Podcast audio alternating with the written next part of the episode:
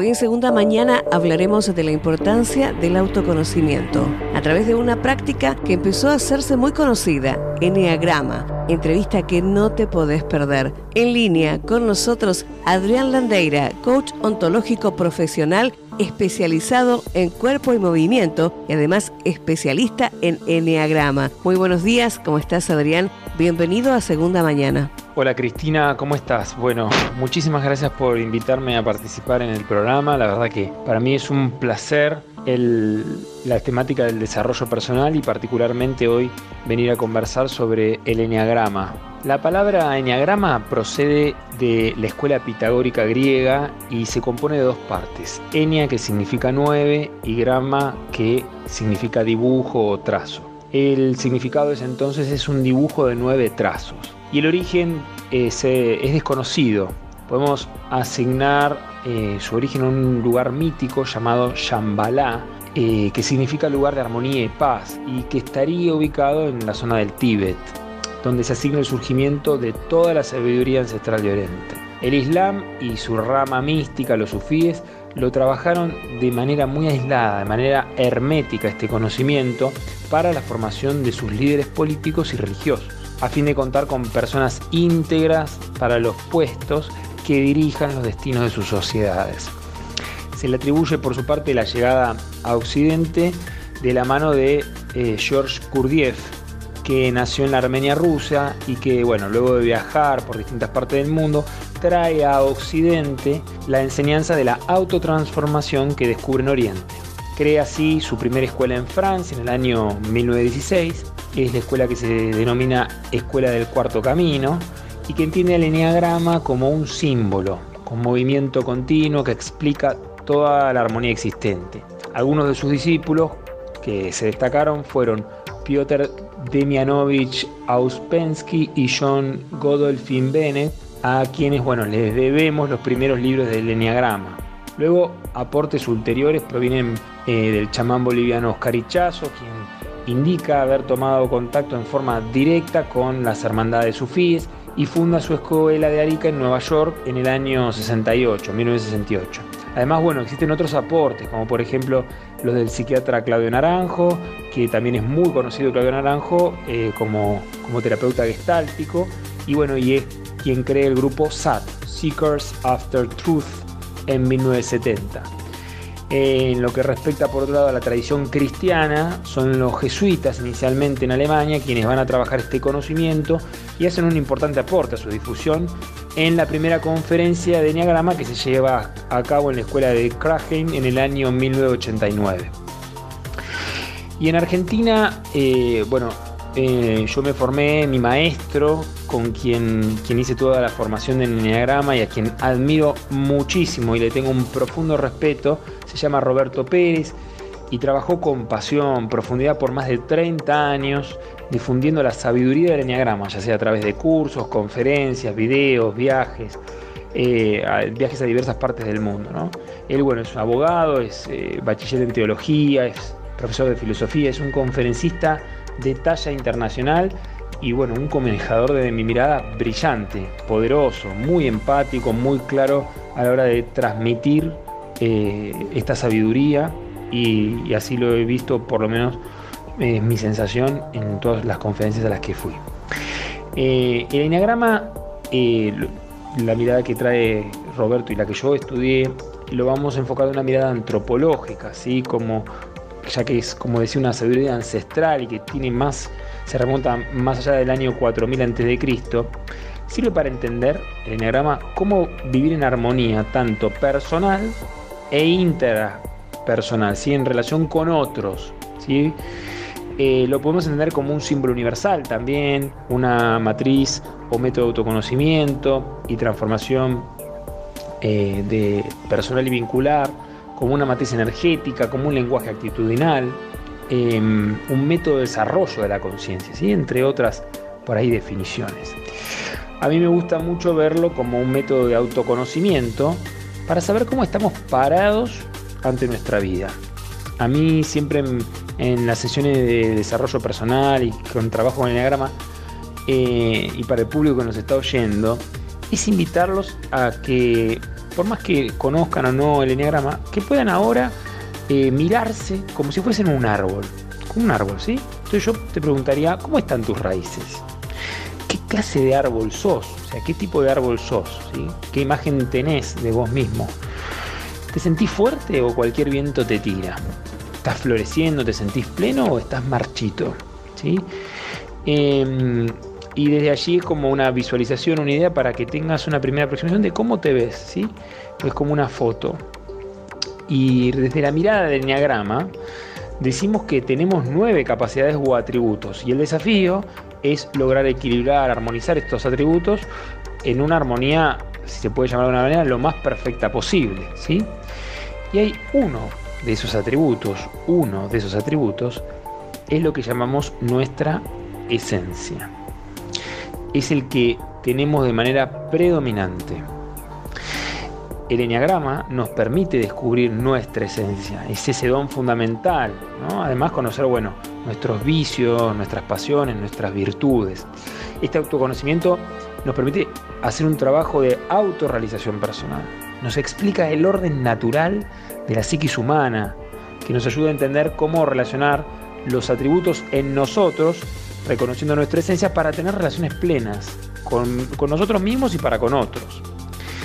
Es interesante porque el enneagrama muestra el camino, no te da respuestas, no te va a decir el enneagrama, tenés un tema con este, tu papá, tenés que ir a buscar, no, te muestra el camino, te da las pautas para que vos puedas mirarte con mayor profundidad.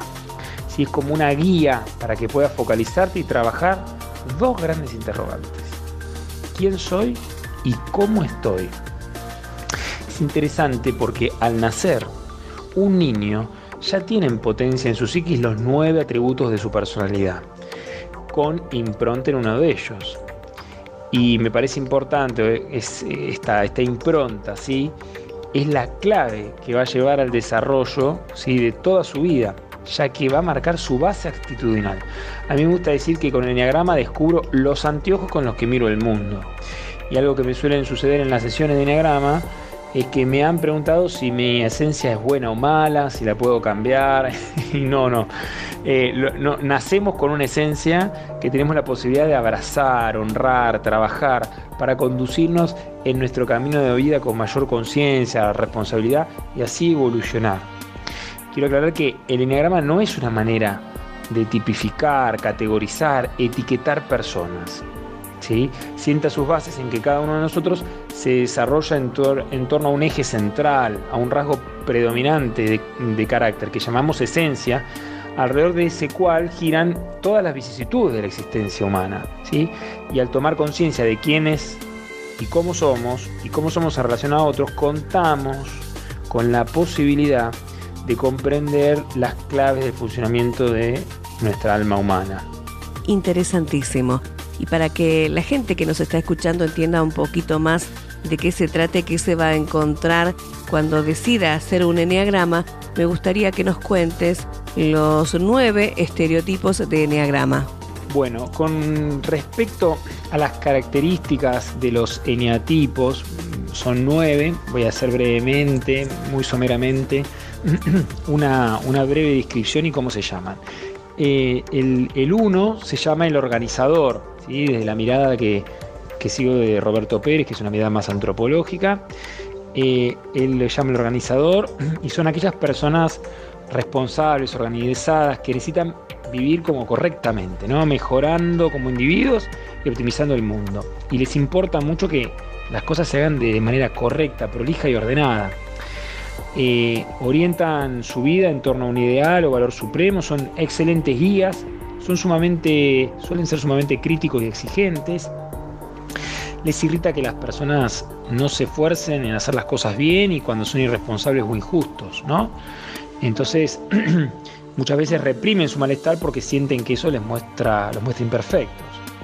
En general priorizan sus obligaciones y trabajos postergando la posibilidad de disfrutar. Suelen llegar a sentir que han venido al mundo a administrar la vida.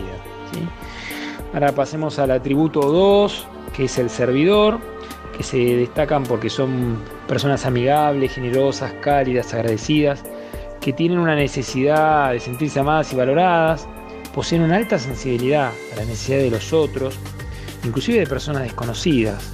Tratan de solucionarle todos los problemas generalmente.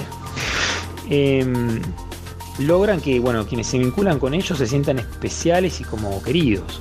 ¿sí?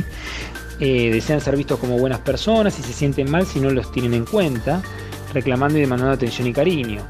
Sienten que han venido al mundo a solucionar la vida de los otros. ¿sí? Y en esa atención suelen regalar su propia libertad. A veces tampoco respetan la libertad ajena, invadiéndola. Y si el otro quiere ser libre, se sienten traicionados.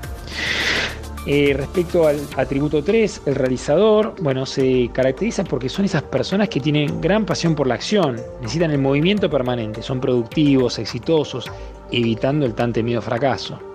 Siempre tienen en mente algún proyecto y en cada situación encuentran oportunidades para hacer negocios. Son sumamente competentes, grandes motivadores y focalizan su energía hacia metas o objetivos. Ellos quieren ser los mejores en lo que hacen y ser reconocidos por sus logros.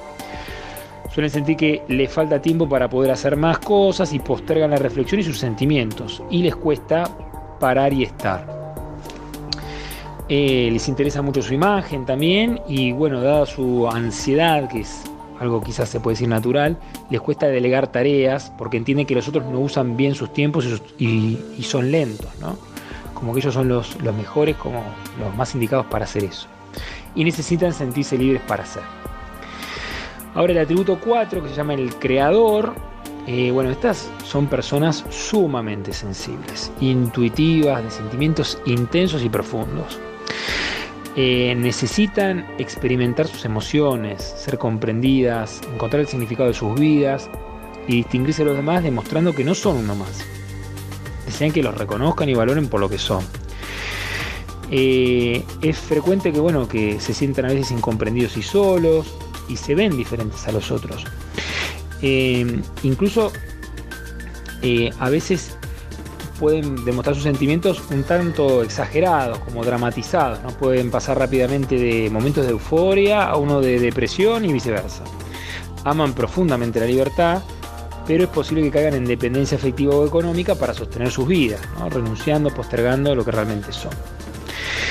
Eh, otro, el siguiente, la siguiente esencia es el 5, que es el observador, que eh, son bueno, esas personas cuya principal cualidad es su capacidad de observación de la realidad. Necesitan entender y comprender las cosas, son autosuficientes, evitan de alguna manera ser vistos como tontos o ignorantes. Les encanta, entender las cosas los calma, los serena. ¿sí? Son analíticos, callados y necesitan estar mucho tiempo a solas. Eh, prefiriendo ocupar el rol de espectadores al de protagonistas. Aman el saber, son apasionados del saber. Difícilmente se aburren, ya que siempre tienen algo nuevo para aprender. Y suelen tomarse sus tiempos para actuar o decidir. Y encierran su propia libertad porque les resulta problemático, ¿no? prescindiendo totalmente de lo que les suceda a los demás con sus propias libertades. ¿no? Es como son personas que necesitan tomar distancia y les encanta pasar desapercibidos, hasta a veces se aíslan. ¿sí? Em, a veces son características que pueden expresar con pocas palabras y con gran precisión las cosas importantes. Ahora veamos el atributo 6, el colaborador, que bueno, son aquellas personas que tienen la capacidad para sostener, acompañar, colaborar, cuidar, proteger a los demás. Em, son sumamente responsables, aplicados y fieles. Aman la obediencia, les encanta la autoridad, ¿no? Autoridad puede ser Dios, el jefe, el cónyuge, en sentido amplio. Tienen pánico de transgredir, de no hacer lo correcto, se sienten inseguros y dudan de las personas que no forman parte de su grupo íntimo de familiares o amigos. Em, no les interesa ser protagonistas ni quedar expuestos. Y mm, deben luchar hacer una tarea titánica contra los miedos que los llevan a la inseguridad, a la indecisión y a la duda. Sufren la libertad propia y ajena por los peligros que representan, ¿sí? Y, también son valientes, ¿no? Y bueno, pueden llegar a esconder sus miedos queriendo dar una imagen de fortaleza y seguridad. El 7, el, atributo 7, tiene que ver con el animador, que son esas personas positivas y optimistas, que disfrutan encontrar cosas nuevas, interesantes para hacer, necesitan sentirse felices y planificar actividades divertidas, evitan el sufrimiento, el dolor a toda costa, le gustan mucho los desafíos y las novedades, evitan la rutina, piensan que, bueno, dejando que que las situaciones fluyan, el tiempo soluciona todos los problemas. Cuando hablan de una situación dolorosa parece que lo hacen como narrando una anécdota, ¿no? Y, y buscan de alguna manera tapar el dolor. Les encanta hacer de todo, son curiosos por naturaleza y les cuesta centrarse, ¿no? Eh, no les gusta mucho profundizar, suelen dar la imagen de personas a veces un tanto superficiales. Aman la libertad entrañablemente porque les da oportunidad de hacer de todo, pero el límite está en que no se van a permitir que algo los haga sufrir. Y ahora la esencia 8, el luchador, ¿sí? Eh, son personas que nacen ya con digamos, una cuenta de energía extra, no tienen una energía extra. Y esa fuerza hace que puedan enfocarse a todo o nada en los asuntos que les interesan. Generalmente asumen el rol de referentes de un grupo, son esos líderes que se juegan, se comprometen. Para ellos no existe términos medios ¿sí? en sus vidas, o sea, blanco, negro, amor, odio, amigo, enemigo, es como su forma de ver la realidad. No hay grises. Cuando consideran algo como injusto, explotan desmedidamente sin medir consecuencias, palabras o acciones. Les encanta el poder, ¿sí? El ego, en, una esencia de estas características en el luchador, es dinamita, ¿sí? Eh, en general no hacen revisión de sus actitudes, pero tampoco guardan rencores. Se les pasa y ya está, ¿sí? Y es importante que aprendan a ponerse en el lugar del otro a fin de medir sus impulsos, ¿sí? Siempre están dispuestos a defender a sus amigos y seres queridos, especialmente si son víctimas de injusticia. Y por último, eh, el 9, el atributo 9 es el pacificador. Son esas personas que tienen la capacidad de preservar la paz, de evitar conflictos, que pueden incluso considerar con facilidad todos los puntos de vista en cualquier situación, analizando ventajas y desventajas. Les encanta la armonía. Eh, y van a cuidar con igualdad, con ecuanimidad, que todos estén en paz. Por eso muchas veces ocupan el rol de mediadores. Pueden adaptarse incluso a toda situación y estar digamos, una manera de decirlo, con el rey, o con el mendigo. Transmiten, digamos, tranquilidad, serenidad, mucha paz. Generalmente se toman su tiempo para actuar y es difícil saber lo que están pensando realmente. Suelen distraerse y a veces interrumpir cosas importantes que están haciendo, bueno, para focalizar en tareas triviales y sin importancia. La libertad para ellos les permite relajarse y descansar. Estos, bueno, son unas muy breves características de cada una de, las esencias del Enneagrama. ¿Cómo sería una sesión de Enneagrama? ¿Cómo se lleva adelante? ¿Cómo se desarrolla? Bueno, una, sesión, o por lo menos como, como yo la trabajo, una sesión de, de Enneagrama, Enneagrama y coaching, porque eh, desde ese lugar el Enneagrama a mí me permite como un mapa, una guía y empezar a indagar y conversar.